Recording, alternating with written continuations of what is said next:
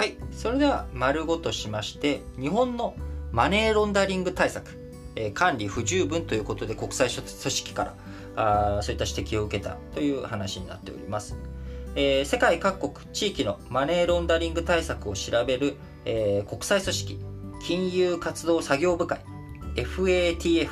えー、こちら39の国地域が加盟し190以上の国地域にマネロン対策を勧告する国際組織ですけれどもこちらの国際組織による対日審査日本の審査結果の概要が昨日28日分かりました。日本では預金口座を開設した後の本人確認や取引内容のチェックなど継続的な顧客取引管理が不十分だという指摘をが出されました。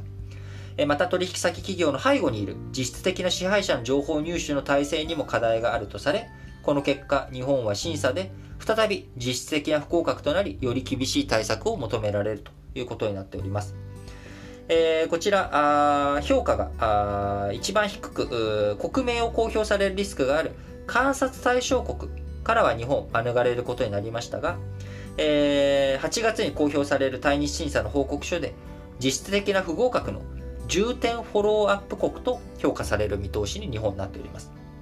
ただですね、この重点フォローアップ国、日本だけじゃなく、アメリカ、カナダ、中国など約20カ国が重点フォローアップ国というふうに認定され、実質的な合格となる通常フォローアップ国はイギリス、ロシアなど、ロシアが入ってるんですね。約10カ国にとどまるということになっております。なので、まあ、日本としてはですね、当然マネーロンダリング対策不十分管理不十分だというふうな指摘に対してはあしっかりとこれ見直していく必要があるんですけれども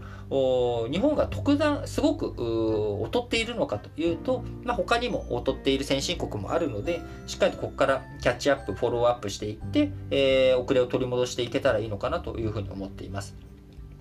えっとですね特に今回の審査で問題視されたのが先ほど申し上げました金融機関による継続的顧客管理取引管理が不十分だということで、一度口座を開設した後に、その、まあ、口座開設したことがですね、まあ、当然、まあ、既得権益というか、あその口座を持っていること自体はもう顧客のメリットなので、それを閉じるというようなことが、えー、日本の場合、アメリカとかヨーロッパなどと比べてですね、えー、銀行口座の開設が容易な上に、えー、使っていない口座などが使われた際の本人確認や海外送金の取引内容のチェック体制に、えー、国際的に厳しい視線が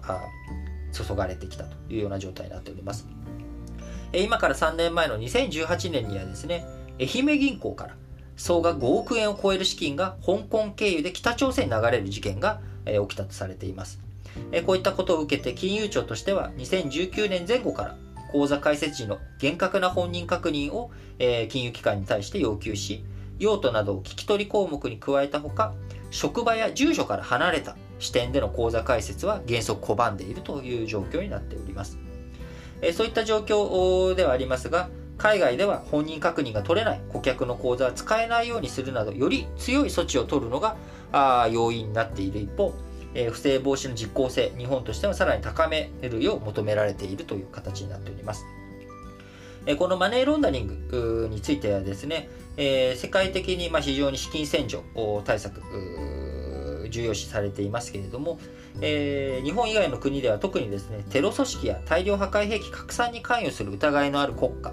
あるいは租税回避を狙う個人など、え、ま、マネロンに対する世界の規制、え、どんどん厳しくなっており、え、テロを経験して危険と隣り合わせにある欧米と比べると日本のマネロン対策まだまだ緩いと。いうような状況になっております。えこういったマネロンを封じ込めていくためにはですね、金融庁といった監督規制当局だけじゃなくて、え犯罪抑止のために警察庁、あるいは法改正とか、あ法務的なね、その、個人のの利益、人権問題とかをカバーしていくっていう意味でも、法務省など、え金融庁、警察庁、法務省など、省庁横断での対応が求められるというところで、なかなかこういったところの動きがですね、えー、進んでいないというところも課題になっているほか、え日本の場合、えー、まあ、こういったあ当然、えー、対策、対応費用っていうものは一義的には銀行が対策して、え、その対応費用っていうものを負担しなければいけないと。いうことになっているわけですが、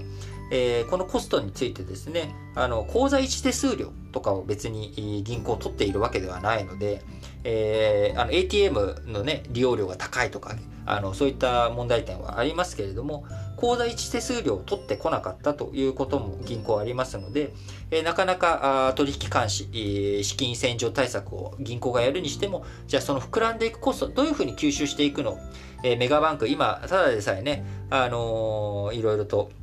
マイナス金利政策の中でダメージを受けている中、あメガバンク以外にも地銀とかも含めて、え、収益が厳しくなっている中、このマネロン対策に対してどういうふうにそのコストを、えー、回収していくのか、そしてそのコストをどういうふうに利用者たちが理解して、えー、我々一般人がですね、えー、そういったコストかかってしょうがないよねじゃあその分の負担っていうのはやむを得ないよねっていうふうにできていくのか。なんとなくやっぱり今ですね、無料が当たり前、デフレ経済にずっとこの20年間慣れてきてしまっている中、あ必要だから取るっていうところね、なかなか難しいですよね。あの、昨日、まあ、そういった自分の姿勢も改めていこうということで、えー、僕は一つ清水の舞台からね飛び降りたのがですね昨日、えー、ウィキペディアに初めて、えー、お金を払いました。あやっぱりなんだかんだウィキペディア見ることも多いですし、えー、このウィキペディアに対して、まあ、今までずっとあの寄付のお願いっていうものを無視してきましたけれども、やっぱりでもこれコストがかかってるよね、サーバーのお金とかそれあと。で、みんなタダで使ってるからなんで俺だけ払わなきゃいけないんだっていう感覚っていうのも当然あるんですけど、やっぱり利用していて適切なものに対して投げ銭をするっていうこと、えー、そういったものに寄付をして還元していく必要な維持コストを分担していく負担していくっていう姿勢、えー、自分の中でも一つ取り戻していこうかなということで、えー、昨日初めて、えー、ウィキペディアに課金をお金をね支払ってみました、えー、皆さんもですね別にウィキペディアにこだわる必要はないですけれども何か、あのー、こういったサービスとか無料で今受けているけどこういったもの本当に無料でいいのかなどうなのかなって思うものがあった際にはですね、あのー、積極的にできる範囲で、えー、お金を投じていく金銭的なサポートをしていくっていうことも一つ大切なデフレ経済脱却に向けた重要なポイントなんじゃないのかなと思っております。なんかマネロン対策からちょっとデフレ経済の話に、えー、飛んでしまいましたけれども、マネロン対策もね、しっかりとやって、えー、特に日本の場合、北朝鮮の核兵器とか弾道ミサイルにお金が流れていくようなことは絶対にあっちゃならないので、で、北朝鮮、あのー、麻薬の密売、日本のね、入り込んでくる覚醒剤の大半北朝鮮製だというふうにも言われていたりした時期もありますので、えそういったところからお金が、流れていく、えー、その流れていくためにもマネロンを防いでいくっていうことをしていけばやはり資金源を断っていく。資金源がなければお金がなければ開発を封じ込めていくことにもつながっていくと。思いますのでしっかりとマネロン対策についても理解を深めていきたいなと思っております。それでは次の話題に移りましょう。